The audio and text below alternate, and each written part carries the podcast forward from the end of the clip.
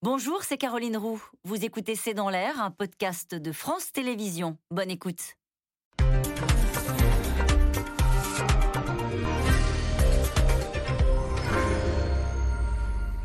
Bonsoir à toutes et à tous. Vladimir Poutine va-t-il couper le gaz aux Européens?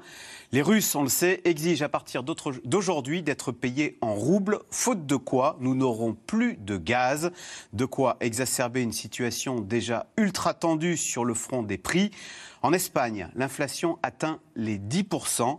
En Allemagne, l'inflation est à son plus haut niveau depuis 1981, depuis plus de 40 ans avec à la clé de la colère, de la misère sociale. Alors question, que peuvent faire les gouvernements, les entreprises face à cette envolée des prix Est-elle durable? Cette guerre en Ukraine marque-t-elle la fin de cette mondialisation sans entrave qui nous a permis de consommer toujours plus et à des prix toujours plus bas? C'est le sujet de cette émission, de ce C'est dans l'air, intitulée ce soir Hausse des prix, ce n'est qu'un début. Pour répondre à vos questions, nous avons le plaisir d'accueillir Philippe de Sertine, vous dirigez l'Institut de haute finance et vous enseignez la finance à l'Institut d'administration des entreprises de l'Université Paris 1 Panthéon-Sorbonne. Votre ouvrage, Le Grand Basculement, c'est chez Robert Laffont. Emmanuel Soufi, vous êtes journaliste au service politique du journal du dimanche en charge des questions sociales. Christine Cardellan, rédactrice en chef aux Échos. Je cite votre prochain livre à paraître lundi chez De Noël, Visez le sommet pour réussir, devenez stratège. Et enfin, Mathieu Plane, vous êtes économiste, directeur adjoint au département analyse et prévision de l'OFCE. Je cite euh, votre, ce soir l'économie française 2022 aux éditions euh, La Découverte. Et puis euh, cette étude de l'OFCE, publiée mi-mars, qui montre que les gains de pouvoir d'achat sur le quinquennat ont été de plus 0,9% par an et par unité de consommation. C'est plus que lors des deux précédents quinquennats.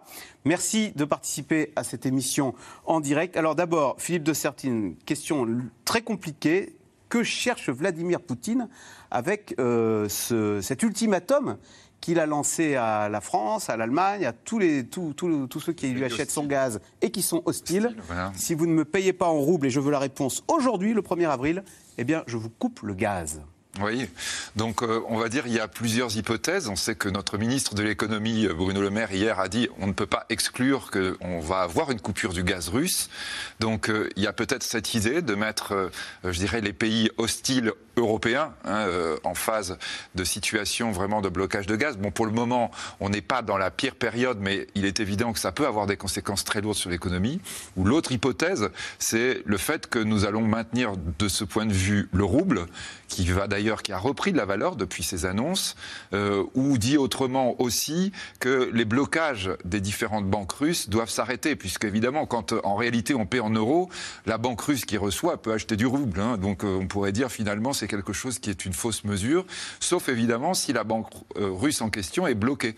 Donc là, notamment la banque de Gazprom, hein, c'est-à-dire de la grande structure qui exporte le gaz, la banque de Gazprom normalement devrait être payée en rouble, ou sinon effectivement, on aura cet arrêt. Donc on a ces hypothèses possibles, l'arrêt, le fait qu'on maintienne le rouble, ou le fait qu'en fait on, accepte que la banque de Gazprom, qui est toujours avec l'accès de SWIFT, le conserve.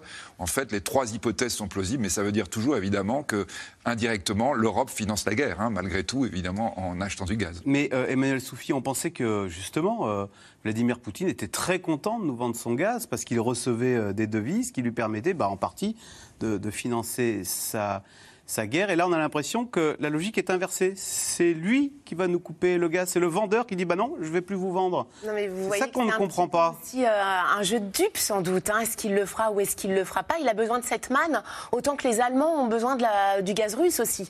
Donc vous voyez, c'est quand même extrêmement euh, compliqué et voire même dangereux, et le vendeur. bien sûr, de dire aujourd'hui, bah, écoutez, moi je coupe les vannes. Et en plus, je ne pense pas qu'on puisse couper les vannes aussi rapidement. Vous voyez, ça s'arrête pas euh, du jour au lendemain. Je coupe le robinet etc. Tout ça est très progressif. Il faut l'écouler quelque part, le gaz. Il y a un problème technique. Voilà, techniquement, euh, c'est comme euh, une centrale nucléaire. Vous la fermez pas comme ça du jour au lendemain. Le démantèlement prend des années, des années, des années. Donc sur le gaz, couper un ravitaillement, c'est pareil. Ça va pas se faire euh, durant dimanche et puis lundi, les usines ne seront plus approvisionnées. Ça, c'est pas possible. Mais voilà, c'est reprendre la main dans, une, dans un conflit, dans une guerre qui s'enlise sur le terrain aussi. Comme il sent qu'on va se passer du gaz russe, il reprend la main en disant Bah tiens, vous en voulez plus? Eh ben c'est moi qui vais le couper. Voilà. Comme ça, il sera à l'offensive. C'est ça Il y a une espèce d'orgueil politique qui se joue aussi derrière tout ça, je pense. Une guerre d'usure. Christine Kerdelan, réaction du patron de BASF, donc ce géant allemand de la chimie. Cela pourrait plonger, dit-il, hein, l'économie allemande dans la plus grande crise depuis la fin de la Deuxième Guerre mondiale. Est-ce qu'à la lecture quand même de ces réactions, on ne s'interroge pas, on ne revisite pas le bilan d'Angela Merkel euh, qui a mis les Allemands complètement dans la main du maître du Kremlin Effectivement, je crois que 55% du gaz allemand vient de Ouais. Russie. Donc, euh, toutes les, ces contrats qui ont été signés par euh, Angela Merkel à son époque euh, ont effectivement mis la- l'Allemagne entre les mains des Russes. Alors, je voudrais juste compléter un peu ce que disait Philippe de Sertine tout à l'heure à propos du paiement en roubles. Euh, on a fait un article ce matin dans les échos là-dessus, euh, expliquant que, en fait, euh, c'est peut-être une arme anti-oligarque autant qu'une arme anti-Europe. C'est-à-dire que ce que va demander Vladimir Poutine, c'est que les Européens payent en, en euros ou en dollars d'ailleurs à Gazprom Bank. euh. Vous fidélisez tout à l'heure, Gazprom- à Gazprom Bank, qui elle va changer en rouble auprès de la Banque de Russie, et donc ça va faire remonter le rouble.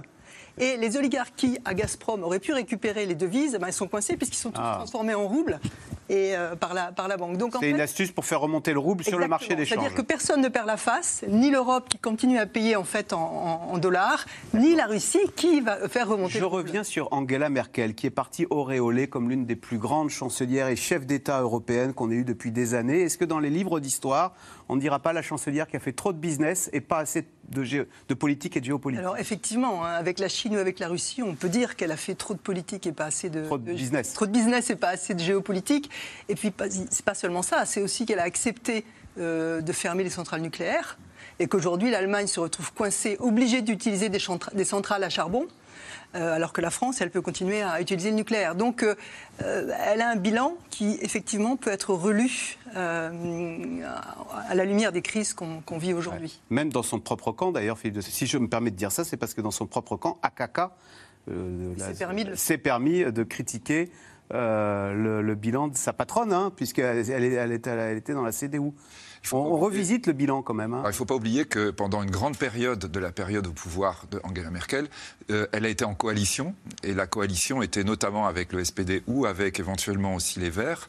Et euh, en Allemagne, vraiment, la question nucléaire était une question, est une question hyper sensible. Les Allemands ont préféré le charbon et le gaz russe plutôt que le nucléaire. Et je crois que ça, évidemment, c'est quelque chose aussi, bien sûr, qui interpelle euh, et qui, évidemment, aujourd'hui, on le voit, amène un certain nombre de dépendances. Alors Mathieu Plan, nous, nous sommes beaucoup moins dépendants du gaz russe, nous sommes beaucoup plus autonomes hein, pour notre énergie, et pourtant, on est rattrapé par euh, cette inflation des prix de l'énergie. En fait, on nous explique bah, n'y peut rien.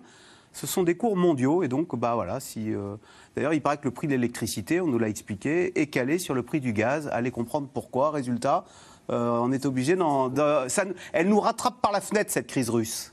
Euh, vous avez bien résumé euh, les choses. En fait, même si on est moins dépendant directement euh, du gaz russe, et d'ailleurs, ça, c'est une vraie question européenne, hein, parce que quand vous voyez, euh, par exemple, la Finlande, les pays baltes, euh, la Hongrie, la Tchéquie, ils sont quasiment à 100%. Euh, voilà. Par contre, si vous prenez l'Irlande, le Danemark, ils sont à zéro. Alors nous, et l'Allemagne est autour de 50, et l'Italie est 40. Donc il y a des grandes différences par rapport à la dépendance du gaz russe. Mais ça, c'est le premier, la première chose. C'est-à-dire qu'effectivement, si, et ça se fait pas du jour au lendemain, si Vladimir Poutine dé- dé- décide de couper le robinet, l'impact sera pas le même euh, selon euh, les pays européens. Donc il est difficile d'avoir une réponse unie européenne, hein, déjà, face à cette question.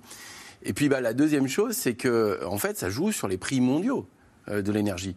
Sur le baril de pétrole, forcément, c'est des capacités de production en moins qui sont énormes. Donc vous avez une demande mondiale qui est forte, vous avez moins de capacité de production, ça fait augmenter les prix. Ça fait augmenter les prix du gaz, ça fait Et augmenter tout le monde des- achetait au prix mondial. hein. et le prix, et c'est un prix spot, c'est un prix mondial. Et donc là, euh, forcément, même si vous êtes euh, français et très euh, peu dépendant du gaz russe, vous allez quand même payer plus cher votre énergie. Et notamment le prix du baril de pétrole, euh, qui est important. Et donc, même si on a un mix, élé- un mix énergétique plus favorable, parce qu'on a quand même le nucléaire, malgré tout, on, roule avec des voitures qui consomment de l'essence. On se chauffe aussi avec du gaz. On se chauffe aussi avec de l'électricité qui aussi peut être produite à partir de, de centrales à gaz. Enfin, tout ça est assez compliqué. Et donc, ça crée un choc assez immédiat et extrêmement important sur les ménages et sur les entreprises. Euh, et la, la France en sort un peu mieux que les autres parce qu'effectivement, on a une inflation aujourd'hui, si vous regardez au niveau européen, qui est plutôt autour de 5%. La moyenne européenne, c'est 7,5%. Euh, on est déjà à 10 en Espagne, on est à 9, je crois, euh, c'est en Belgique, 8 en, Allemagne et on est à 12 aux Pays-Bas. Donc c'est un choc, mais sans précédent depuis 35 ans. Donc on n'était plus habitué à vivre mm. dans un monde avec un prix de l'énergie aussi cher. Euh, et puis, euh, c'est les effets de l'inflation, ça on en reparlera, mais qui sont quand même très particuliers et qu'on n'a plus l'habitude de gérer en fait. Christine Cardellan, un mot sur ce que disait euh, Mathieu Plane. finalement, les Européens sont très diversement exposés au gaz russe. Hein. vous disiez les Irlandais pas du tout, les Estoniens à 100%. Est-ce que dans la stratégie de Vladimir Poutine, il y a l'espoir de diviser les Européens en disant bah, les Estoniens ils vont craquer parce que eux ils sont morts sans gaz russe Et est-ce que l'enjeu ça va être de nous maintenir tous les 27 unis? Face à Vladimir Poutine. Bien sûr, c'est une nouvelle épreuve, euh, un peu comme le Brexit, où l'Angleterre espérait bien, espérait bien diviser les, les, Européens dans leur attitude par rapport à elle. Et là, c'est exactement la même chose avec Vladimir Poutine. Les pays les plus proches de la Russie, en fait, c'est visiblement la dépendance, elle est inversement proportionnelle au nombre de kilomètres entre la Russie et, euh, le pays en question. Hein. Si vous regardez la France, on est beaucoup moins dépendant que l'Allemagne, qui elle-même est moins dépendante que les pays euh, limitrophes. Donc, euh, effectivement, l'idée de Vladimir Poutine, c'est de, de diviser les Européens. Et pour l'instant, pour l'instant, on tient bon. Oui? Oui, peut-être quand même, il faut bien dire que, par exemple, si nous avons beaucoup de centrales nucléaires en révision, ce qui est déjà le cas. C'est pas de chance, ça. Oui, hein. ça tombe mal. Non, mais tout tombe mal en ce moment. il faut dire. on a 55 réacteurs, il y en a une bonne dizaine, hein, une quinzaine qui sont à l'arrêt. Hein. Pour le moment. Mais ça veut dire, voyez, que l'hiver prochain, on pourrait avoir besoin de la production européenne. Il faut bien rappeler qu'on est en fait quand même dépendant. C'est-à-dire que les excès des uns permettent d'alimenter les déficits des autres. Ça, le, le patron d'EDF, il doit il, est critiqué d'ailleurs par le gouvernement. Il dit écoute, EDF, c'est pas normal qu'il y ait autant de centrales à l'arrêt. C'est aussi le Covid qui, a, eu des répercussions. C'est-à-dire qu'on n'a on pas continué de, maintenir certaines, certains réacteurs pendant le Covid. Les ennuis volent en escadrille, hein, comme on dit. voilà. Alors, la hausse des prix dans la zone euro a donc atteint un nouveau record au mois de mars, 7,5% sur un an. Certains pays comme l'Espagne ont même atteint des niveaux d'inflation spectaculaires proche des 10%. La France, elle aussi, n'est pas épargnée. Depuis plusieurs mois, les prix de l'énergie et de l'alimentation n'en finissent pas de grimper. Sujet de Julien Launay et Éric Chevalier. Aller faire ses courses au marché n'est pas forcément une partie de plaisir en ce moment. D'un côté, il y a les températures qui baissent. De l'autre, il y a les prix qui augmentent. Je fais attention à ce que j'achète le fromage, tout ça, je fais attention.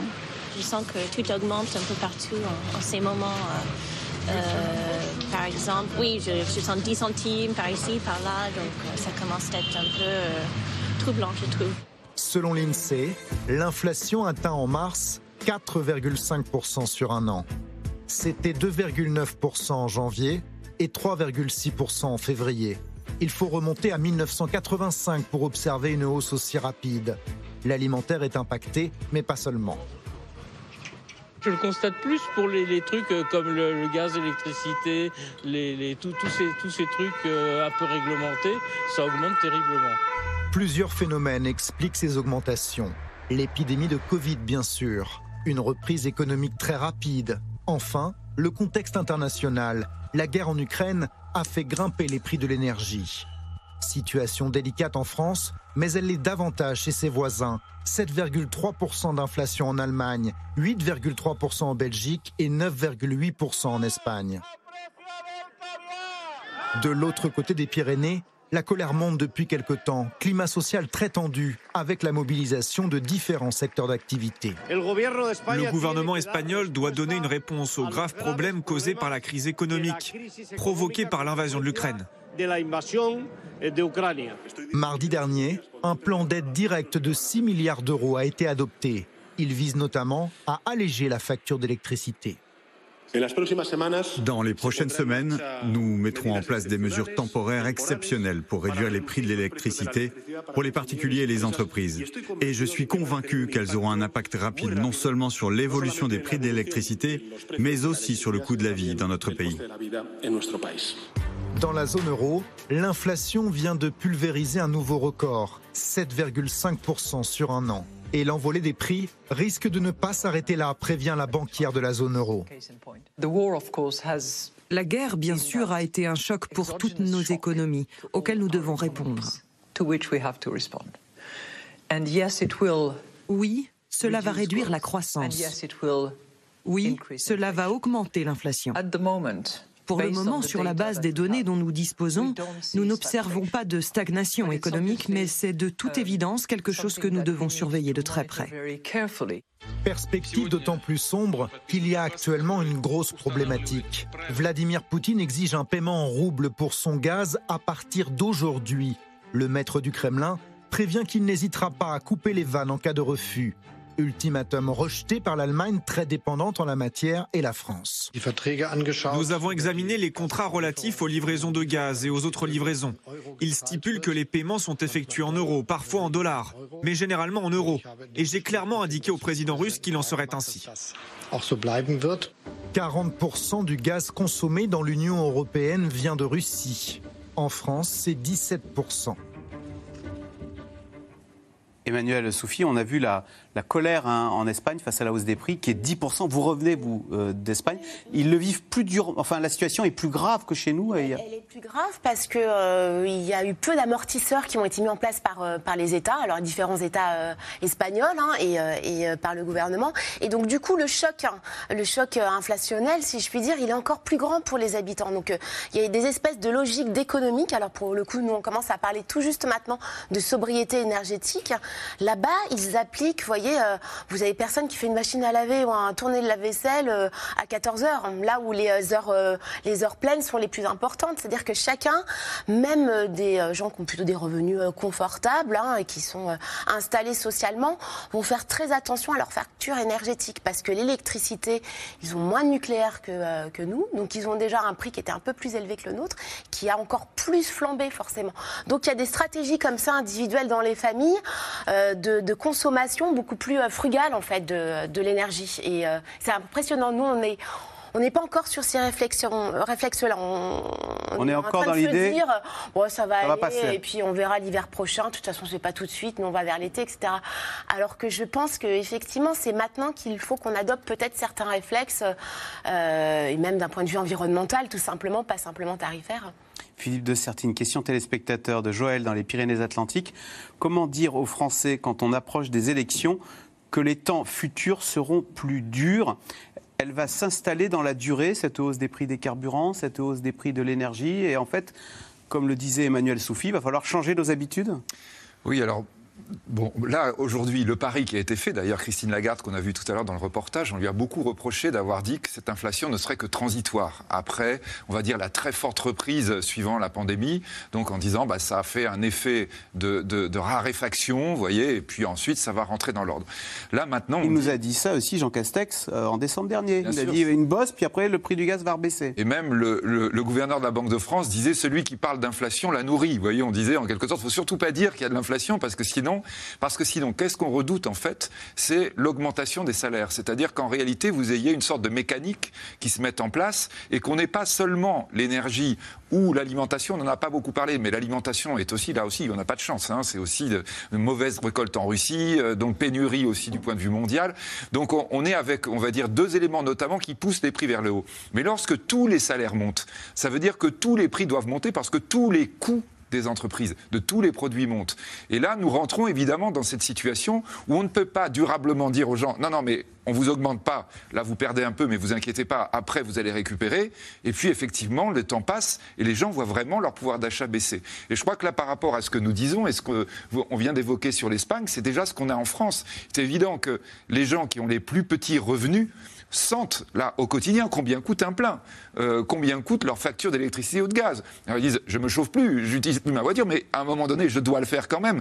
Et donc il y a cette baisse de pouvoir d'achat. Aujourd'hui, à l'heure où nous parlons, nous avons l'augmentation des minima sociaux, par exemple du RSA, qui est de 1,8%. Mmh. Les gens qui sont aujourd'hui avec ces minima, qui vivent avec ça dans leur quotidien et qui nous entendent avec une inflation à 4,5, ils disent mais là j'y perds. On dit le SMIC va augmenter au 1er mai de 2,4%. Mais 4,5 5% Et là, on dit effectivement, il y a un problème. Donc là, si vous voulez, même dans les pourcentages, mais dans le ressenti euh, des consommateurs aujourd'hui, des citoyens, des gens, des vrais gens, et notamment des gens les plus pauvres, euh, qui sont très nombreux en France, on a cette idée qu'il y a un problème de décalage entre le revenu et la façon dont on doit aujourd'hui payer pour son quotidien. Mmh. Euh, Mathieu Plane, c'est Thomas Piketty ce matin qui dit Mais l'inflation, ce n'est rien d'autre qu'une taxe. C'est-à-dire quand on a une inflation à 4,5, vos 100 euros, ils deviennent 95,50 euros. En fait, vous, avez, vous allez perdre 4,50 euros.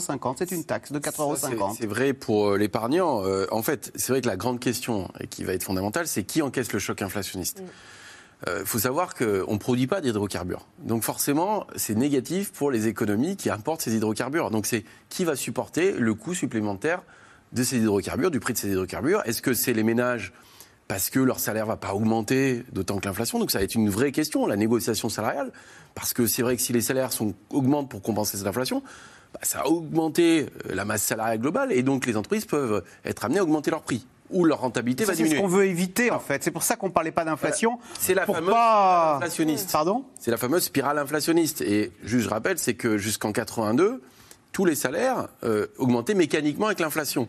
Ah, les salaires Oui. étaient indexés. Sur l'indexé, on parle d'indexation. Et donc, euh, Bien pratique, ça. alors c'est pratique parce que ça maintient le pouvoir d'achat des salaires, mais par contre, ça entretient la boucle euh, inflationniste. Euh, Aujourd'hui, il n'y a plus que le SMIC. euh, qui est indexé, alors avec certains décalages, mais quand même il reste indexé, donc ça pose la question pour les autres salaires, premièrement. Et puis, euh, vous avez toutes les autres euh, prestations, notamment les retraites. La question des retraites, aujourd'hui, a été revalorisée de 1,1% début d'année. Donc forcément, les retraités vont perdre en pouvoir d'achat sur l'année. Donc on voit bien que les ménages... Alors, ils ça ont- ils- théoriquement, ils devraient avoir un rattrapage Mais l'année prochaine. L'année prochaine. Mais après, la question, c'est le coût pour les finances publiques. Parce que si vous augmentez assez fortement, euh, si vous réindexez, forcément, ça va, ça va générer. Et la tentation est de sous-indexer, c'est ça? Donc la tentation est de sous-indexer, donc c'est savoir qui va encaisser ce choc. Sachant que ce choc inflationniste est très inégalitaire selon les niveaux de vie. hein, euh, Alors, bien. pourquoi? Eh ben parce que votre euh, contrainte énergétique n'est pas la même selon les personnes. C'est-à-dire que d'abord, votre pouvoir d'achat n'est pas le même euh, quand vous êtes, euh, euh, par exemple, cadre qui vit euh, dans une agglomération, qui va prendre les transports en commun et qui n'a pas de voiture, et qui vit dans un appartement qui va être voilà, bien isolé, et la personne qui est dans le périurbain ou en zone rurale, qui doit prendre une voiture, qui a un logement un peu plus grand, voire individuel, qui peut être une passoire énergétique, et donc là, le poids de l'énergie dans sa consommation peut être énorme. Et donc, moi je faisais ce petit calcul, le coût euh, aujourd'hui euh, de, de la hausse des prix de l'énergie, c'est 30%. hein. Euh, ça représente en moyenne par ménage par mois, par rapport au mois de mars de 2020, entre 2020 et 2021, sur un mois, c'est 100 euros de plus pour le poids, sur le pouvoir d'achat des ménages. Donc 100 euros de plus en moyenne. Donc ça, c'est une moyenne. Donc ça vous montre que autour de cette moyenne, il peut y avoir des cas où ça peut être 200 euros. Et ça, ça devient quand même extrêmement conséquent quand vous êtes avec, euh, avec un salaire qui est au SMIC ou légèrement au-dessus. Euh, bah forcément, le reste à vivre va diminuer immédiatement parce que le problème, et je m'arrête là, Non, non, c'est mais- que l'énergie, vous la substituez pas comme ça. Ah ouais. C'est-à-dire que On est du quoi- jour au lendemain, vous n'allez pas dire, quand vous êtes dans une rue rurale, je vais prendre les transports en commun. Si vous devez emmener vos enfants à l'école, si vous devez aller travailler là, le chauffage, vous allez faire de la rénovation thermique, mais ça prend des années de rénover les bâtiments. Euh, investir dans la transition écologique, être moins dépendant aux hydrocarbures, ça prend des années. Donc dans un premier temps, c'est un choc négatif, et la question, c'est savoir qui va l'encaisser. Et puis, dernier point, c'est qu'est-ce que fait l'État pour compenser? Et là, c'est une question aussi importante du ciblage et du coût budgétaire. C'est vrai que c'est inflammable. Les Gilets jaunes sont partis d'une hausse des coûts du carburant, Une taxe. d'une taxe, voilà. Une taxe. Alors, Et- pour le coup, il y avait une action volontaire de l'État qui a dit on va mettre une taxe euh, euh, écolo, etc. Alors, là, c'est différent. Là, la, Donc on l'accepte peu- mieux, on fait, on fait euh, contre Non, mauvaise non, fortune. pas du tout. En fait, vous l'acceptez bien quand vous avez la possibilité de choisir vos dépenses. Or, aujourd'hui, le sentiment des gens, c'est d'avoir de plus en plus de dépenses contraintes et de moins en moins de capacité à se faire plaisir. Alors, il y a une étude qui était sortie il n'y a pas très longtemps qui montrait que euh, chez euh, les, ceux qu'on appelle les invisibles, donc qu'on a pu voir sur les ronds-points des gilets jaunes et donc euh, qu'on a vu aussi au moment du Covid parce qu'ils étaient au front. Hein, Ils gagnent trop sanitaire. pour avoir des. Voilà, et qui sont vraiment, euh, allez, on va dire entre euh, moins de 2000 euros euh, par mois. Eux, vous aviez dans cette étude montré qu'il y avait 93% de, cette, de ces personnes-là, donc l'étude était auprès de 15 000 hein, d'entre eux, 93% de ces gens-là ne pouvaient pas faire une dépense pour se faire plaisir. Ouais. Vous voyez la petite dépense Donc on annule fait le bien, restaurant, le cinéma, tout ce qui le- fait le sel vous de la allez vie, renier quoi. en fait surtout le petit bouquet de fleurs parce que euh, vous avez envie de vous faire plaisir à vous, le bouquin pour le gamin, le petit jouet, etc.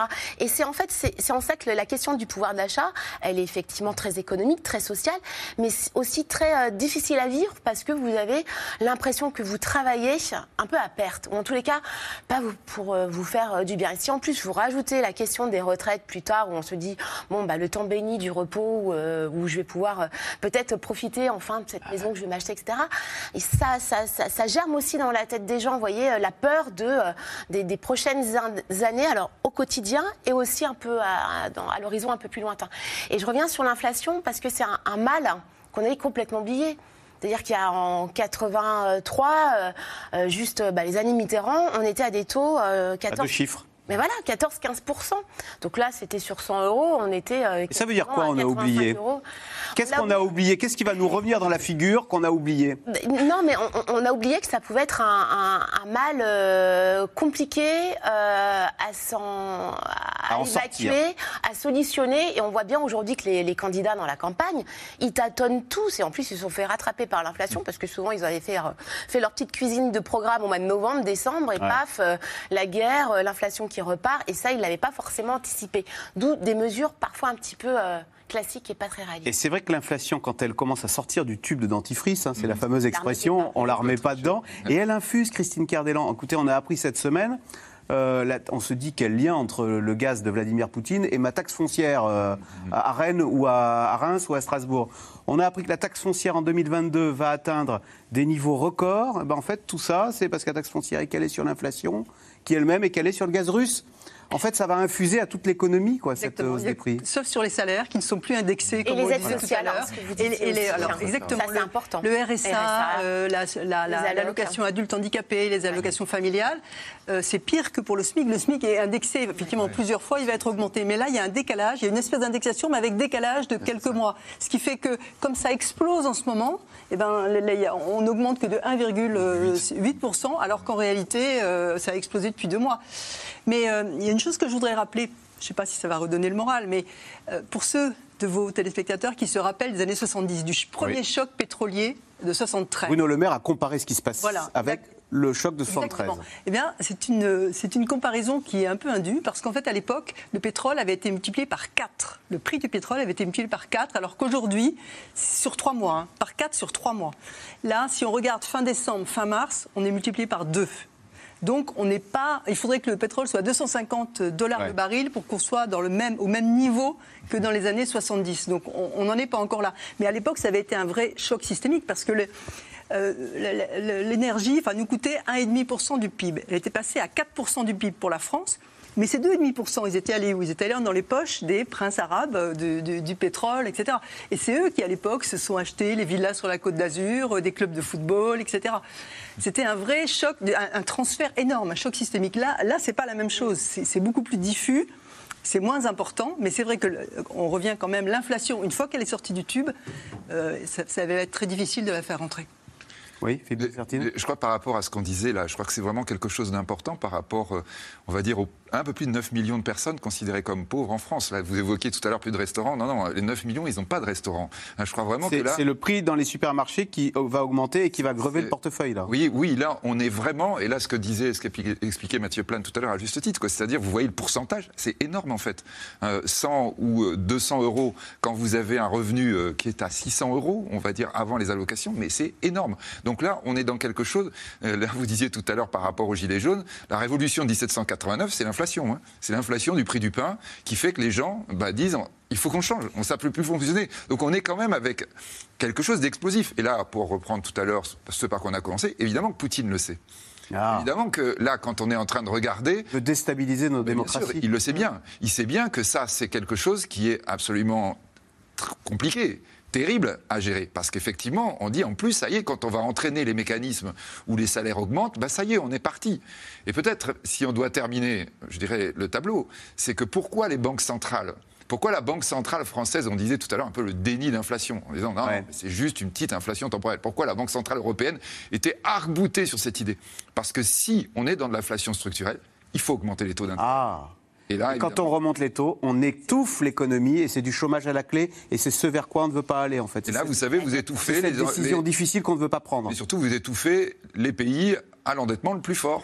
Les cinq pays à l'endettement le plus fort en France, à votre avis, c'est la Grèce, le Portugal, l'Italie, l'Espagne, la France. À la clé, il y a une crise de l'euro peut-être qui couvre Eh bien, c'est une possibilité. C'est pour ça que la Banque Centrale Européenne, elle ne regarde pas ça du tout de façon légère. Elle est extrêmement... N'ajoutons pas une crise à la crise Exactement. en relevant les taux d'intérêt. Exactement. Pour alléger la facture des Français, le gouvernement abaisse aujourd'hui les prix à la pompe de 15 à 18 centimes. Pas assez pour de nombreux automobilistes qui parfois se tournent vers un produit beaucoup moins cher, le bioéthanol. Constance Meyer et Dominique Lemarchand nous expliquent tout sur ce, sur ce carburant réputé plus propre. Dans ce garage, chaque jour, le même tour de passe-passe. Le boîtier, c'est cette petite chose-là. Voilà, Bioflex. Ok, c'est une carte électronique. C'est une carte électronique qui, elle, va régler le, va compenser le réglage d'origine du véhicule.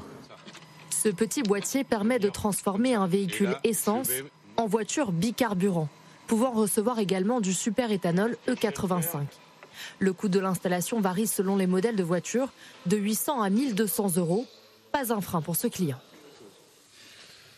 Je fais entre 15 et 17 000 km à l'année, donc euh, je pense que ce voici-là va être rentabilisé, euh, j'espère, dans l'année qui vient. De 2 euros, on passe à 70 centimes, un plein à 30, 30 euh, euros, 30, 40 euros, pour 100 euros, 100 et quelques euros à la base. Un argument économique qui séduit les clients malgré la perte de garantie constructeur pour les véhicules neufs.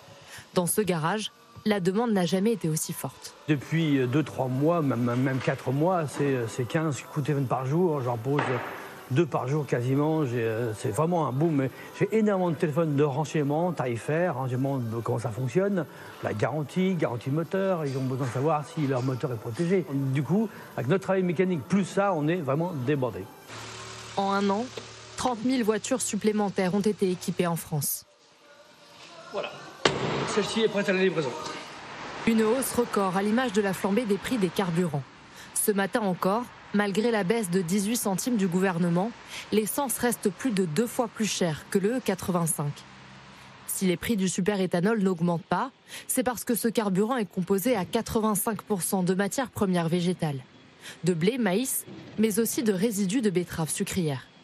Adrien Foy en produit 103 tonnes par an. L'éthanol est pour lui une opportunité. Cette betterave qu'on dit au départ sucrière, c'est une betterave qu'on va travailler normalement, comme, euh, comme son nom l'indique, pour faire du sucre. Mais on peut faire aussi d'autres choses. On peut faire de l'alcool et on peut aussi faire des bioéthanols, biocarburants. Si on n'avait pas l'éthanol, si on n'avait pas toute cette diversification de débouchés, on aurait une betterave sucrière juste pour faire du sucre. Et si on n'avait que une betterave sucrière pour faire du sucre, ça veut dire qu'on aura un engorgement du marché du sucre et donc, on aura un écroulement euh, naturel des prix qui ferait qu'aujourd'hui, la betterave ne serait plus rémunératrice pour nous, pour nos agriculteurs. 70% des betteraves servent à la production de sucre, 30% à l'éthanol. Avec 12 millions d'hectolitres produits chaque année, la France est le premier producteur européen de 85. Aujourd'hui, moins de 1% de la surface agricole sert à la production de ce carburant, mais certaines associations environnementales redoutent que trop de terres agricoles soient utilisées si la demande continue d'exploser. Il y a un risque que euh, la production d'éthanol vienne remplacer la production alimentaire, qui doit bien évidemment garder la, priorité. Et il y a un vrai risque aussi que, euh, en voulant augmenter à tout prix la production d'éthanol, on vienne grignoter sur des espaces de prairies ou des espaces de forêt, qui sont eux des vrais euh, réservoirs de CO2, qui permettent eux vraiment de réduire le changement climatique et les émissions de CO2. Donc il faut être très vigilant.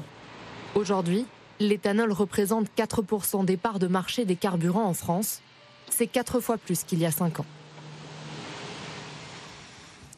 Christine Cardella, en question euh, téléspectateur, la hausse des prix s'arrêterait-elle si la guerre en Ukraine se terminait? Malheureusement, elle ne s'arrêterait pas tout de suite, c'est certain. Euh, d'abord parce qu'un certain nombre de compagnies pétrolières ont fait une croix sur leurs investissements en Russie. C'est le cas de Total. Ah oui, alors le patron de Total, j'ai mis une croix sur tout le futur en train d'être construit en Russie. Il a déclaré ça sur RTL la semaine dernière. Il n'y a pas que Total d'ailleurs. Hein. Toutes les compagnies françaises qui, enfin, qui, qui, abandonnent ou qui ferment leurs installations en Russie, euh, ça va être fini, ça va être nationalisé ou ça va pas, pas du tout euh, récupéré. Ça, c'est une première chose. La deuxième chose, c'est que avant même la guerre en Ukraine, euh, le pétrole, enfin surtout le gaz, avait commencé à augmenter énormément. Et le pétrole commençait à augmenter aussi. Pourquoi? Parce qu'on a poussé les compagnies pétrolières à essayer d'oublier un peu le pétrole dans la perspective de transition énergétique et de faire de plus en plus d'énergie renouvelable, d'installer des éoliennes, des, des, panneaux photovoltaïques, etc. Et donc, euh, on a fait un peu comme si le pétrole était déjà derrière nous et qu'on allait euh, voilà, euh, produire surtout de l'électricité à partir de renouvelables. Et donc, il y a eu moins d'investissement des compagnies pétrolières dans la recherche euh, de, pétrole. Et c'est le cap total. Ils ont, ils ont voulu montrer au monde que, euh, bah, ça y est, ils se tournaient vers le renouvelable, ils gardaient le gaz comme énergie de transition, mais que le pétrole de moins en moins. Résultat, c'est allé beaucoup trop vite. La finance verte ou les exigences de la finance verte, les, agences de notation qui, disent euh, telle entreprise est bien parce qu'elle fait, fait plus de pétrole, elle ne finance plus non plus les pétroliers pour les banques. Eh bien, on a poussé à ça, mais beaucoup trop vite. Ce qui fait qu'aujourd'hui, effectivement, l'exploitation de pétrole, les investissements dans les recherches de pétrole, eh bien, elles sont trop faibles et c'est une des explications euh, aussi de, l'augmentation du prix. Donc, même si la guerre d'Ukraine s'arrête, ça mettra beaucoup de temps avant de, voir les prix baisser. Philippe de Sertine, c'est un départ définitif, selon vous, de la Russie, quand on voit Total qui... Parce que le gaz était présenté comme une énergie de transition. Euh, ces, gazoducs, le tout nouveau qu'on vient d'ailleurs de construire et qui n'a pas encore servi, on ne s'en servira plus jamais. Vous croyez qu'on a coupé cette guerre en Ukraine fait qu'on a, c'est un peu définitif euh, d'avoir coupé les ponts avec la Russie économiquement? C'est l'immense question euh, de l'Europe aujourd'hui, parce que de toute façon, d'une façon ou d'une autre, là, si on revient évidemment, euh, on va systématiquement comme ça de chez nous et de notre préoccupation jusqu'à la problématique géopolitique et à la guerre en Ukraine. la vraie question qui va se poser à l'Europe ensuite, c'est après la guerre, il se passe quoi?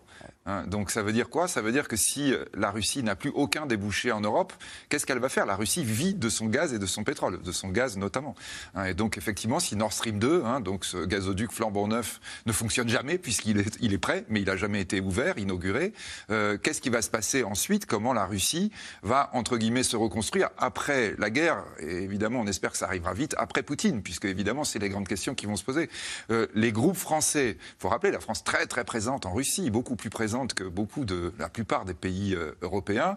les groupes français n'arrêtent pas de dire ça. Ah oui, mais attention, vous vous souvenez, euh, euh, Total est parti euh, d'Iran, ce sont des Chinois qui ont pris sa place, et aujourd'hui on recommence à fonctionner avec l'Iran en disant, ben voilà, vous voyez, on est bien avancé. Donc là, il y a vraiment cette question qui se posera, qui se posera, donc on l'espère le plus vite possible, c'est-à-dire quand la guerre s'arrêtera, et répétons-le, je pense, quand Poutine sera parti et que l'Europe dira qu'est-ce que nous faisons? Comment nous reconstruisons eh l'Ukraine, comment nous reparlons avec la Russie, parce que si on ne parle pas et qu'on la laisse de toute façon, on va dire très très pauvre, dans un coin de l'Europe, on se mettra une bombe à nouveau euh, à retardement juste à côté euh, de notre espace de fonctionnement. Donc là, cette question se posera. Et c'est effectivement la grande question que pose Total. Il faut rappeler quand même que Total a accès donc non seulement sur l'énergie verte, mais aussi sur le gaz, le, gaz liquéfié. Et le gaz liquéfié pour Total, c'était la Russie. C'est ça l'élément fondamental. Et, Total... Total... a eu tort, un peu comme le groupe Auchan d'ailleurs, de trop miser sur un seul pays, à savoir la Russie. Il faut un petit peu diversifier euh, les risques quand on fait. Il faut faire plus de géopolitique quand on dirige une multinationale aujourd'hui. mais ce que disait Mathieu Plane tout à l'heure, à juste titre, n'oubliez pas, on n'a pas de pétrole ou de gaz chez nous. Hein. donc, euh, soit vous êtes en Russie. Et il n'est pas dans la belle démocratie, le pétrole et le gaz. Mais on est d'accord. Hein, c'est-à-dire que d'ailleurs, euh, Total était plutôt dans cette idée. Il faut plutôt prendre du gaz européen parce que sinon, on est dans des pays du Golfe qui sont très compliqués du point de vue politique, peut-être beaucoup plus compliqués à l'époque mais peut-être encore aujourd'hui. Hein, et quand on va bientôt aller faire la Coupe du Monde au Qatar, le Qatar, c'est compliqué par rapport à l'Arabie Saoudite, par rapport à l'Iran, par rapport au Yémen. On est dans une zone très compliquée. Alors on est d'accord, nous occidentaux, on ne veut pas voir. La semaine dernière, vous aviez un Grand Prix de Formule 1 en Arabie Saoudite. Vous avez euh, les, les, rebelles qui font exploser, un, euh, je dirais, une raffinerie. On dit ah ben non, on continue le Grand Prix, on veut pas voir. C'est un peu ça. C'est un peu le déni sans cesse hein, qu'on est. Et donc là, évidemment, quand on regarde les stratégies que l'on doit mettre en œuvre pour euh, la transition énergétique, en regardant qu'est-ce qu'il faut faire entre les deux, où est-ce qu'on va chercher notre énergie. Rappelons juste au passage hein, qu'on n'a pas d'uranium non plus chez nous. Hein. Quand on dit le nucléaire, super, mais l'uranium, c'est le Kazakhstan, c'est le Niger, c'est des zones aussi qui peuvent être compliquées du point de vue politique. Donc on est sans cesse, nous occidentaux, et en particulier évidemment les Européens, les Américains n'ont pas ce problème-là, eux, ils ont de l'énergie chez eux. Nous, on est sans cesse en train de dire, au fond, avec qui on va. Emmanuel Soufi, on a l'impression que cette mondialisation, on voyait bien que ça détruisait des emplois chez nous, que ça posait des problèmes de parler avec des des gens qui font des choses pas très recommandables chez eux, mais on se dit, mais au moins, c'est bon pour notre portefeuille, et on a l'impression qu'on se rend compte qu'on en est prisonnier aujourd'hui et que du jour au lendemain, tac, c'est-à-dire que je trouve qu'après la crise sanitaire hein, sur le Covid, en plus la guerre en Ukraine, ça remet en fait la question de la souveraineté économique et notamment la souveraineté des pays dans des euh, secteurs stratégiques vraiment sur la table et sur la table du politique. Comment aujourd'hui euh, être souverain sur son énergie, être souverain euh, aussi sur la production de médicaments, par exemple. C'est des débats qu'on a pu avoir hein, il y a deux ans quand on n'avait pas de gants chirurgicaux, pas de masques, pas de blouse, etc. Donc, vous voyez, plus la guerre en Ukraine c'est voilà la, mondialisation heureuse. Est-ce qu'elle existe réellement en fait mais alors donc, un sujet de thèse, Mathieu Plane, on était habitué à avoir des masques à 50 centimes qui nous venaient de Chine, à avoir du gaz pas cher qui nous venait de Russie. Si demain il faut se débrouiller tout seul derrière notre petite frontière européenne. Est-ce que c'est, pour reprendre le titre, est-ce que c'est la fin du toujours plus de produits à des prix toujours plus bas? Qui a été le... Euh, je pense que oui, le, puzzle de la mondialisation est en train d'éclater, ou en tout cas de se reconstituer. Euh, on voit dans des zones géographiques, avec des blocs euh, différents, hein, et d'ailleurs c'est quand même des questions stratégiques qui sont fondamentales, avec des répercussions économiques énormes. Hein. On le voit forcément, la Russie est quand même proche de l'Europe. C'est un des plus gros producteurs d'hydrocarbures au monde, euh, que ce soit sur le gaz, euh, le pétrole ou le charbon. Euh, forcément, quand vous avez des relations qui amènent à une guerre, ça change tout. Regardez aussi avec la Chine, pour le moment, on essaie d'entretenir des relations à peu près correctes avec la Chine, mais on voit bien que c'est aussi l'usine du monde et que donc les composants industriels, les semi-conducteurs sont fabriqués là-bas. Et le jour où vous les avez plus, vous êtes en grande difficulté pour fabriquer plein de biens industriels, dont l'automobile. Donc la question, c'est comment faire pour euh, gagner plus d'indépendance, notamment au niveau européen, et pas non plus être complètement dépendant que des États-Unis. Donc c'est vrai que on produit pas d'hydrocarbures, donc ça veut dire ça remet au centre du jeu aussi la question du nucléaire, hein, euh, qui était qui est un débat qui est quand même assez intéressant entre le risque et euh, la souveraineté que ça vous apporte. Et puis une question plus large qui est aussi la souveraineté alimentaire et industrielle mais qui ne va pas se reconstituer du jour au lendemain et qui demande des partenariats, c'est compliqué, c'est qu'est-ce qu'on est capable de rapatrier sur notre sol, à quel coût, comment on le fait. Euh, disons qu'on a laissé les choses un peu aller, sans, penser que le monde, euh, comme ça, pouvait... On a donné les clés aux chefs d'entreprise qui nous ont étalé la chaîne de valeur euh, là où c'était le moins cher dans le monde. Voilà. Et aujourd'hui, ça nous revient en On a optimisé les chaînes de production avec des gains, effectivement, en termes de prix. Hein. C'est évident qu'on en a profité. Ça a quand même au passage quand même détruit les emplois hein, industriels dans certaines zones, hein, et on essaie de les reconstituer, en tout cas sur d'autres types de, de production. Euh, mais ça montre aussi que la question euh, économique n'est pas qu'une question justement, euh, on va dire industrielle ou de pouvoir d'achat. C'est une question aussi stratégique. C'est-à-dire, on le voit, la dépendance vis-à-vis d'autres pays, notamment la crise sanitaire, ça a été bien dit, hein, sur les respirateurs, sur certains médicaments. Si vous n'avez plus d'anesthésiant, vous faites comment? Et là sur des composants industriels qui peuvent être essentiels aussi dans notre activité, sur l'énergie, vous retrouvez en grande délicatesse. Et donc c'est une nouvelle réflexion, donc on rentre, on est dans une nouvelle zone économique, nouvelle réflexion, qui fait qu'on euh, ne va pas chercher juste à optimiser économiquement l'efficacité, etc. C'est aussi dire euh, en quoi, stratégiquement, politiquement, sur le long terme, ah ça doit être important de, miser là-dessus. Moins de business, plus de politique, comme on le disait tout à l'heure au sujet d'Angela Merkel. Oui, je pense, pardonnez-moi, je, je, pense que la question de la mondialisation, on doit aussi, et je sais bien que nos téléspectateurs sont français, occidentaux, riches, entre guillemets, mm. en tout cas parmi les plus riches du monde. La question de la mondialisation, il faut la retourner de l'autre côté. C'est le problème des pays pauvres. On va la voir très vite en boomerang, d'ailleurs, entre parenthèses. C'est-à-dire que là, la famine qui va arriver, c'est-à-dire ah. lorsque nous avons aujourd'hui la Russie et, et l'Ukraine qui ne vont plus exporter mais parce qu'eux sont dépendants, de même que nous on est dépendants du gaz russe, eux sont dépendants du blé euh, russe et du blé ukrainien. Non mais là, là, de tout. C'est-à-dire là, nous on est en train de dire ah oui, oui les masques, les médicaments. Non, non, mais attendez, il faut, faut, être là dans les pays pauvres en disant mais nous on est dépendants de tout du point de vue des pays riches, du point de vue de la Chine. Est-ce que nos exportations n'ont pas détruit leur agriculture, nos exportations alimentaires C'est très possible, c'est très possible. Mais ça veut dire que, mais ça veut dire que, vous voyez, quand on va dire on arrête la mondialisation, ils vont dire oui, mais vous nous avez mis là dans une impasse incroyable, et maintenant, et je répète, on va avoir ça d'ici cette année.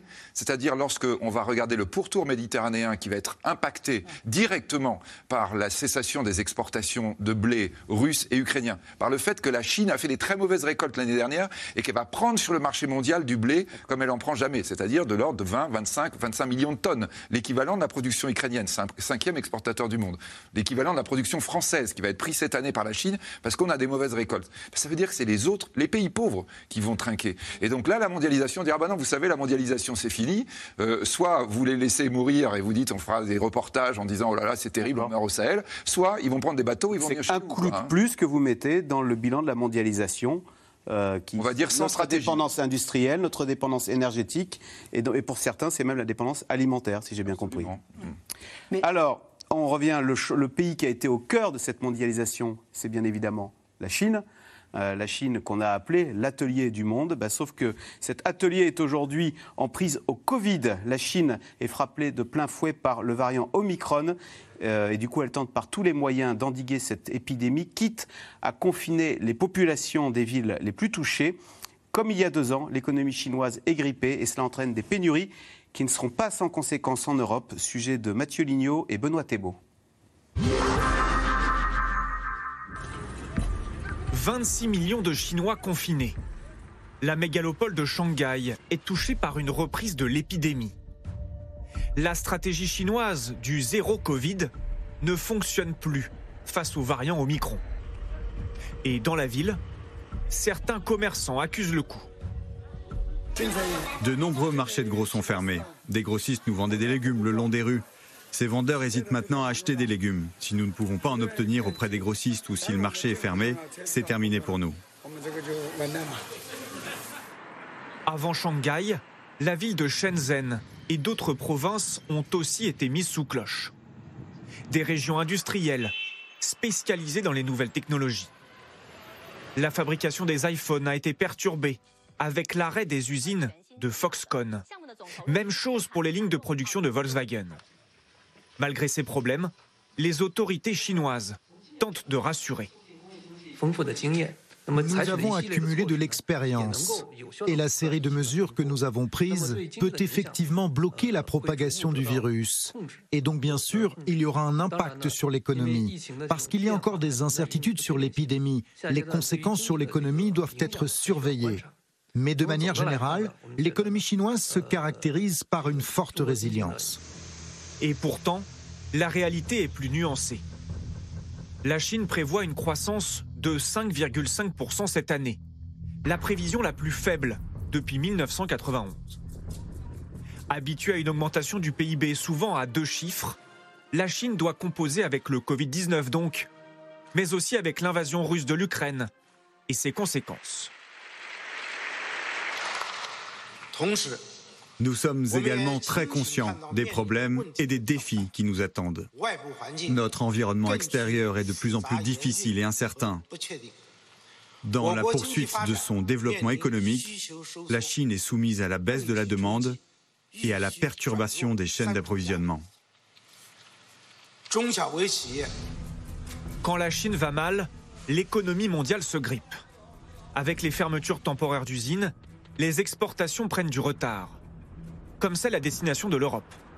Difficile de se projeter et d'anticiper, la Commission européenne doit refaire ses calculs tous les 15 jours. Ça veut donc dire qu'évidemment, euh, on va avoir une- une- une- un arrêt des chaînes de valeur et automatiquement, si ça dure, ça aura des répercussions. Et c'est un combat qui est multifront.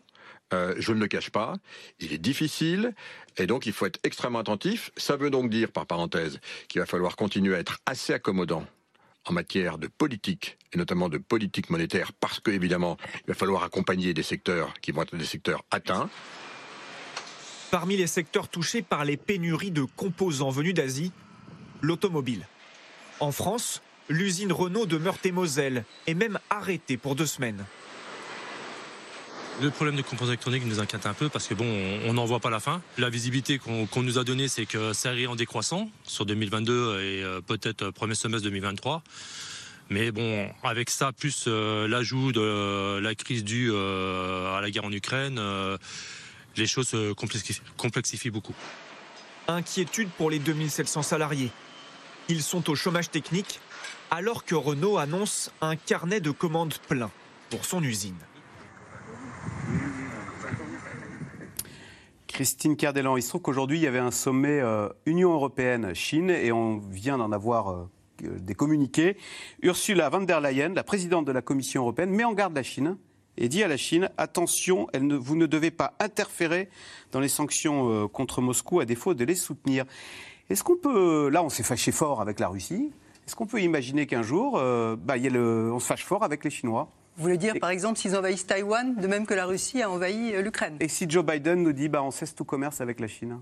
Alors, ce serait une, catastrophe. On, est déjà en train d'essayer de réduire nos principales dépendances avec la Chine. En matière de semi-conducteurs, on va construire des usines en Europe. En matière de batteries, on est en train de construire des, des gigafactories euh, en Europe aussi. En matière de principes actifs, on a commencé à relocaliser quelques principes actifs de médicaments.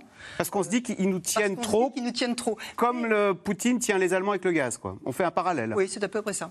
Et, et, donc, on est en train d'essayer de leur enlever nos, nos, nos, nos, dépendances les plus voyantes ou les plus fortes ou celles dont, dont, on, dont beaucoup de secteurs dépendent. Mais ça ne veut pas dire qu'on va essayer d'être totalement indépendant de la Chine. C'est juste impossible. Euh, il y a beaucoup trop de, notre commerce qui, passe par la Chine. D'ailleurs, quand on parlait mondialisation euh, tout à l'heure, la mondialisation, pendant 20 ans, elle a progressé, enfin, le, les échanges ont progressé plus vite que la production mondiale.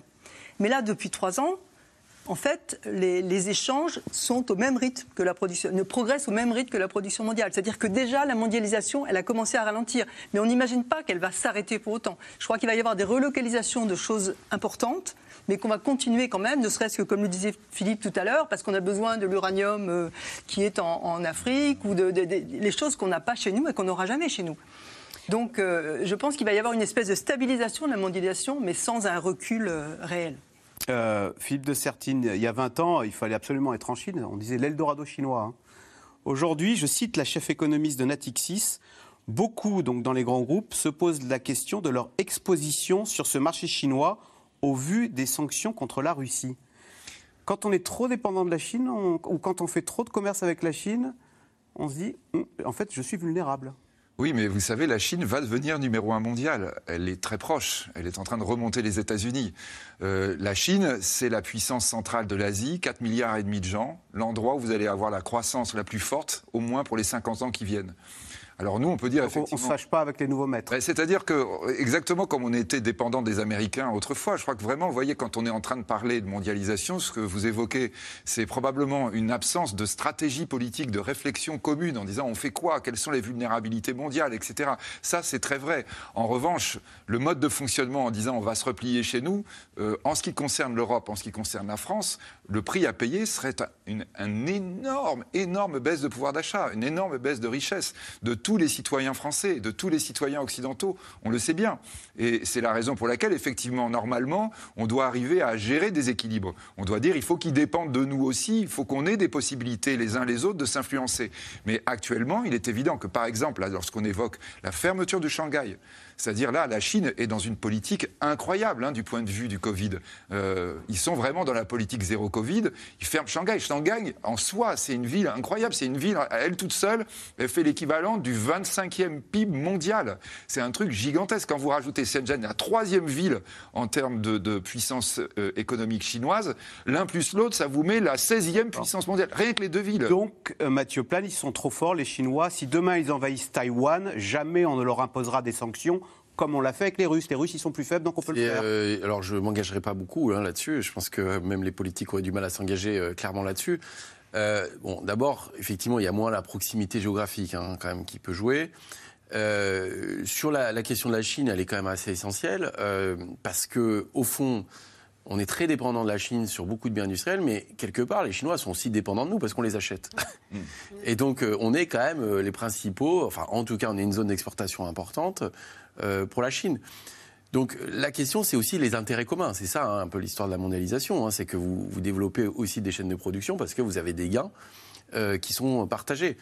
Euh, L'idée, c'était qu'aussi, dans ces gains partagés, le, commerce euh, va plutôt favoriser les relations aussi euh, politiques. Or, quand euh, effectivement vous avez quelqu'un au pouvoir qui change complètement la donne et qui décide d'envahir un pays, bah, c'est comment vous réagissez face à ça. Et donc c'est la question géopolitique, mais qui est sur le long terme. Si vous pensiez que euh, Vladimir Poutine allait envahir l'Ukraine, vous faites jamais Nord Stream. Mmh. Donc il y avait été euh, déjà quelque chose on qui avait... pensait que l'idée, en faisant du commerce, ça allait adoucir les mœurs, voilà. s'est trompé. Et alors, en tout cas, c'était, euh, c'était, ça a pu jouer, hein, ça a pu jouer, ça a pu aussi sortir certains euh, pays euh, émergents, en tout cas où le niveau de vie a augmenté, mais on voit que cette mondialisation, elle sera plus comme avant de toute façon, parce qu'il y a une, une recomposition politique. Et puis, on le voit bien, même si on ne va pas tout relocaliser en France, mais c'est la question au niveau déjà de l'Europe de ce qu'on peut relocaliser. Mais par contre, il y a le coût du transport, il y a les enjeux Ah, géopolitiques, il y a les dépendances, donc il y a plein de choses derrière. hein. Donc, euh, euh, en tout cas, il y a cette vision qu'il faut avoir. Ça ne veut pas dire qu'on va tout produire en France, attention. hein. Emmanuel, Il y a un enjeu de long terme. Il n'empêche, déclaration du patron de BlackRock, c'est l'un des plus gros gestionnaires de fonds au monde. hein. Euh, L'invasion russe de l'Ukraine a mis fin à la mondialisation que nous avons connue au cours des trois dernières décennies, en gros depuis la chute du mur de Berlin, où on a donné les clés au patron, c'est ça? Oui, Et là, euh, Et en fait, cette on lui reprend. Non, mais cette espèce de modèle euh, au produire moins cher, la course à produire toujours plus pour moins. Et ça, peut-être que c'est, alors c'est une fois, c'est la mondialisation qui l'a permis, mais le low cost à tout prix, euh, alors. Les, entreprises ont parlé de sauvegarde de la compétitivité, mais euh, à chaque fois, c'est euh, demander d'avoir un coût du travail qui soit abaissé. Donc, ce qu'on voit euh, toujours comme revendication du, du côté des entreprises, mais et cette volonté, vous voyez, de produire moins cher, peut-être qu'aujourd'hui, on est arrivé euh, au bout de cette logique-là parce qu'on se rend compte que les interdépendances sont tellement importantes que bah, de, on pourra, euh, on sera obligé de fermer l'usine parce que de toute façon, et a qu'on se met dans les mains on de dictateurs. Et qu'en plus, on, a, on est pieds et puis on allait et qu'on est obligé de fermer une usine parce qu'on n'a pas les bons composants pour terminer les voitures et donc pour les commercialiser, ce qui est quand même assez, euh, assez retors. Quoi. Donc peut-être qu'on est arrivé à, cette, euh, à la- fin de cette euh, d'ère de, euh, d'aller chercher à chaque fois un coût du travail toujours moins élevé pour ensuite avoir un, à des marges ou un prix de vente moins important. Finalement, c'est pas la pollution, c'est le Covid et la guerre qui auront été deux coups de canif à la mondialisation. La deuxième lame, oui. Deuxième lame. Pas des coups de canif, c'est plus que ça. C'est vrai que les gens qui nous regardent, ils doivent être un peu, les gens qui nous regardent doivent être un peu pessimistes en disant. Mais non, parce que, euh, écoutez, la mondialisation était très critiquée. Je suis sûr que si on retrouve nos usines et notre souveraineté, ça fait un beau chantier. on en parle ou pas? Mais non, je crois que Ça ne sera pas un chemin de rose. Non, mais non, je crois que là, justement, il ne faut pas avoir d'illusion de ce point de vue. Je pense qu'il y a vraiment à regarder comment on va fonctionner ensemble. Covid, au fond, ce ça a été aussi, Covid, c'est une épreuve planétaire pour tout le monde en même temps. Et je crois qu'on a bien vu que là, il fallait des échanges. Il fallait que quand il y en ait un qui trouve un vaccin ou qui avance du point de vue scientifique, il le communique aux autres humains. Je crois que, vous voyez, quand on parle de développement durable, quand on dit il faut qu'on ait très très vite un nouveau modèle, vous ne pouvez pas en avoir un qui va le mettre en place en France ou, ou aux États-Unis et l'autre en Chine qui va dire moi je m'en fiche. On est, on est embarqué sur la même petite planète. Simplement, il faut sûrement réfléchir, on va dire, sur une nouvelle façon de le faire. Et peut-être quand le patron de BlackRock, il le déplore, lui américain, mais on va dire du point de vue humain, c'est bien qu'on soit en train de dire il va falloir réfléchir différemment. Juste un petit mot là, parce que on pensait aussi que le, le- le- il y aurait un changement de monde entre la, avant crise Covid et post crise Covid. Et en fait, ce qu'on a vu, c'est que post crise Covid, la croissance mondiale était repartie très fortement. Le, le monde d'avant empire, on a dit. hein. Voilà, et que la demande mondiale justement a tiré à la hausse euh, les prix de l'énergie, des matières premières, etc. Parce que cette reprise mondiale est très forte. Donc c'était pas un tournant non plus gigantesque. C'est vrai que psychologiquement, il y a eu ce tournant de la dépendance, mais en tout cas dans les échanges mondiaux, il restait quand même très important. Là, la question, elle est vraiment beaucoup plus dans les relations politiques et stratégiques euh, qui modifient quand même euh, la donne. Mais je dirais pas à moyen terme ou long terme, c'est à court terme. Allez, tout de suite, on passe aux questions téléspectateurs. Alors, c'est Bernard dans le Rhône. Comment les Français vont-ils affronter l'hiver prochain si les approvisionnements en gaz sont réduits et que la demande en électricité augmente Christine Kerdelan, est-ce qu'on peut envisager le rationnement, le, ticket de gaz? Ils vont faire des économies. Il n'y a pas tellement d'autres solutions. Quand, quand le Japon a eu le, le problème de Fukushima, vous vous rappelez la centrale nucléaire euh, avec le tsunami, c'était un quart de leur électricité du jour au lendemain qui a, qui a disparu, enfin qui n'était plus produite. Et bien par diverses solutions, euh, en important un peu et surtout en faisant les économies, je crois 8% d'économies d'électricité qu'ils ont, ils ont réussi à faire. Ben, malheureusement, je crois qu'il n'y a pas tellement d'autres solutions. Il faudra varier les approvisionnements et, et- et essayer de, de se serrer la ceinture, euh, de chauffer moins, de, de faire du covoiturage comme on le fait déjà, Les etc. entreprises investissent dans des systèmes qui leur permettent d'être euh, aussi un peu Sobre. plus autonomes, non, et puis plus autonomes d'un point de vue énergétique, quoi, et plus sobre, oui, tout à fait. Et les Allemands font passer une loi pour rationner les entreprises. Voilà, c'est la vraie question. C'est si jamais on arrive à une, une économie de rationnement. En fait, on n'a pas l'habitude. D'habitude, on accepte des prix plus élevés, c'est-à-dire du coup, ça impacte le pouvoir d'achat et les plus riches arrivent à s'en sortir. Euh, Bon, les plus modestes, on essaie de les compenser avec l'État. Là, la question, c'est que s'il nous manque, bah, effectivement, certaines matières premières et notamment du gaz. C'est-à-dire comment on rationne, qui on rationne? On plafonne les prix, mais on n'en donne pas autant qu'on veut. Est-ce que c'est l'industrie qu'on rationne? Est-ce qu'on on rationne les ménages? Ils ont le droit de consommer d'une certaine façon. Donc c'est une nouvelle façon aussi de voir les choses. On n'était pas habitués. Hein, C'est les tickets de pain pendant la guerre, quoi. Bah, euh, quelque part, il y a un peu de ça, mais c'est vrai que euh, il faut réfléchir un peu à tous les scénarios, même si la France n'est pas dans la situation allemande. hein. Attention, l'Allemagne, c'est quand même beaucoup, beaucoup plus délicat. hein. Euh, le, le- le- le gouvernement a fait une étude auprès des entreprises pour savoir si euh, on leur coupait, euh, je crois, le, le gaz pendant 10 jours, euh, comment elles Exactement. réagiraient, quelles solutions elles, avaient, elles allaient mettre en place, etc. Donc ça veut dire que ce n'est pas une hypothèse totalement invraisemblable. Alors, Henri en Gironde, depuis combien de temps la zone euro n'avait-elle pas subi une si forte inflation? Bah, La zone euro qui est apparue en 99, elle n'a jamais connu. jamais connu. Voilà, c'est ça. Après, on peut faut remonter à l'époque du les années du franc, 80, ouais. 70, Fin des ouais, années début des ouais, années 80, 80. ouais, ouais. C'est 80, 83, ouais. L'indexation, la désindexation. Comment on a cassé l'inflation en remontant En désindexant en les salaires, voilà. En en désindexant les salaires des prix. Et la politique de la rigueur hein, de La- ça Mitterrand. s'appelait la désinflation compétitive. Sous Mitterrand.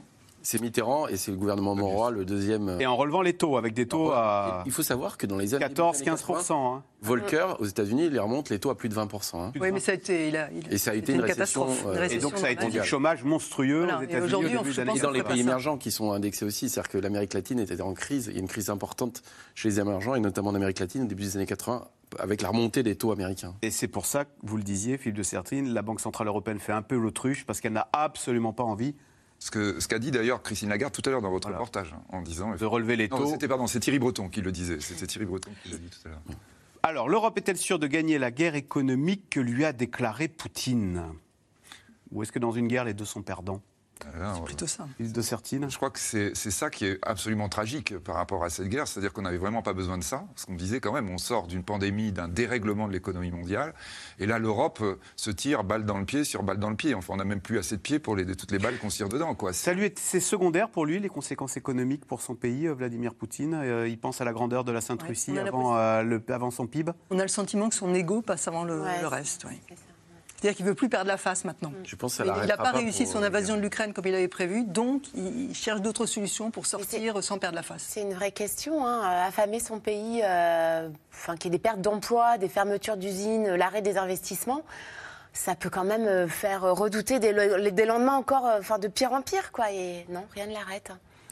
Pourquoi ne pas se rapprocher de l'Algérie pour se fournir en gaz et en pétrole? C'est rapproché. On le fait déjà, hein, on le fait déjà, mais l'Algérie peut pas compenser le manque à gagner du côté russe. Il y a la Norvège aussi, hein, qui est, nous, je crois que c'est notre premier fournisseur. Et il y a le scénario européen, justement, d'essayer de sortir du gaz russe. hein, c'est 155 milliards de mètres cubes, je crois, par an. Euh, en gros, en diversifiant, on pourrait euh, avoir à peu près 50 milliards, donc ça fait qu'un 50, tiers. Euh, et notamment par la Norvège, l'Algérie, le Qatar.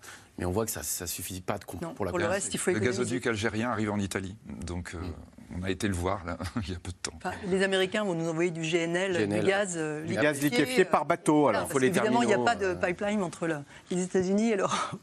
Donc Christine Cardellan, d'ailleurs, euh, si on veut être un peu complotiste, enfin pas complotiste, mais les, euh, le gaz, les producteurs de gaz de schiste américains vont remplacer au pied levé euh, les Russes. Exactement. Et les Américains, depuis très longtemps, voulaient empêcher la construction de Nord Stream 2, le fameux pipeline entre la Russie et notamment l'Allemagne. Et là, ils ont gagné. Le- il, est, il est arrêté. On va acheter donc et on, On construit tous des ports pour accueillir ces bateaux, Exactement. ces Il américains. Ah, il faut créer des. Inflation de 4,5, augmentation du RSA de 1,8 et du SMIC de 2,4 et les retraites? Point d'interrogation. Alors vous en parliez tout à l'heure. Bah oui, alors il faut savoir que chaque euh, prestation sociale a un mécanisme d'indexation. C'est-à-dire qu'elle va être calculée sur une inflation constatée. Euh, alors pour le SMIC, c'est un peu différent, euh, mais du coup, pour les retraites, elles étaient calculées sur l'inflation qui a été observée sur l'ensemble de l'année 2021 par rapport à 2020. Donc c'est revalorisé que de 1,1% en début d'année 2022. Donc, si, sauf s'il y a un geste exceptionnel pendant un an, en gros, les retraités vont avoir une perte de pouvoir d'achat conséquente. Imaginons qu'on ait 4% d'inflation sur l'année. Bah, il y aura une perte de pouvoir d'achat de 3% dans ce cas-là, mais qui sera compensée normalement sur 2023. Donc euh, il y aura un gain de pouvoir d'achat qui sera compensé. Mais on voit bien que dans un premier temps, c'est un choc négatif pour le pouvoir d'achat, notamment pour euh, les retraites. Marc, en Gironde, d'autres pays peuvent-ils compenser les baisses de production de blé de l'Ukraine Alors là, c'est ce qu'on est en train de chercher, vraiment partout. Euh, on regarde en Argentine, on regarde au Canada, on sollicite tout le monde là en ce moment. hein. La France est un grand exportateur. Oui, quatrième. oui, euh, oui, mais, mais, mais euh, on ne peut pas, euh, je dirais, décupler sans arrêt, sans arrêt nos productions. Alors c'est vrai, d'ailleurs, par rapport au reportage que vous aviez tout à l'heure, vous voyez, c'est des choix à faire, l'éthanol ou nourrir les gens. hein. et donc, il est évident que là, on a vraiment des éléments qui vont être fondamentaux. On voit à quel point l'agriculture aussi est quelque chose d'absolument central. La réflexion qu'on doit avoir du point de vue mondial sur comment on va nourrir. Et toutes les zones qui peuvent produire aujourd'hui sont sollicitées, avec évidemment l'inquiétude qu'on a Enfin non, peut-être on a dit assez de mauvaises nouvelles, mais les risques de sécheresse, par exemple, cette année, c'est quelque chose qui peut être vraiment important, hein, qu'il va falloir surveiller de très près. Philippe de Sertine, vous, on peut se féliciter qu'on a beaucoup délocalisé, on a beaucoup perdu en souveraineté, sauf pour l'alimentaire. La PAC fait que l'Europe euh, reste une grande puissance. Mais tous les, tous les agriculteurs en France, ils vont vous dire que le métier est dur, notamment par la façon dont ils sont perçus. Je me souviens qu'on a fait plusieurs émissions ici en disant, mais pendant tellement d'années... Euh, eh ben, grâce à eux, on a l'autosuffisance alimentaire en attendant. Oui, oui, on est content de les avoir en ce moment. Premier producteur de céréales européens. Premier producteur de céréales européens et exportateur. C'est hein. pas comme pour les hydrocarbures où là, pour le coup, on n'en produit pas. Quand les prix du céréal augmentent, bah, les producteurs de céréales qui en France. Et on, va essayer d'augmenter un petit peu notre production en, ne faisant pas les jachères qui étaient prévues. Et ben voilà, c'est sur cette note finalement positive que ça mène cette émission. Premier euh, producteur euh, de céréales européen. Merci beaucoup d'avoir participé à ce C'est dans l'air. Vous restez bien évidemment sur France 5 puisque dans un instant, euh, c'est C'est à vous avec Anne-Elisabeth Lemoine. Bonsoir Anne-Elisabeth, qu'y a-t-il au programme ce soir? Bonsoir Axel. Une présidentielle beaucoup plus incertaine que prévu, une surenchère de promesses électorales sur le pouvoir d'achat et les coulisses de la mission Eva quand des avions français tous les jours font le voyage jusqu'à la frontière ukrainienne pour ravitailler en plein vol les, avions de chasse de l'OTAN. Mohamed Bouafsi était à bord. Reportage exclusif à suivre. Eh bien, on se réjouit. Merci beaucoup, Anne-Elisabeth. C'est à suivre euh, dans quelques instants C'est à vous. Je rappelle que C'est dans l'air est disponible en podcast audio sur toutes les bonnes euh, plateformes. Merci de votre fidélité et on se retrouve demain pour une euh, nouvelle émission. Bonne soirée sur France 5.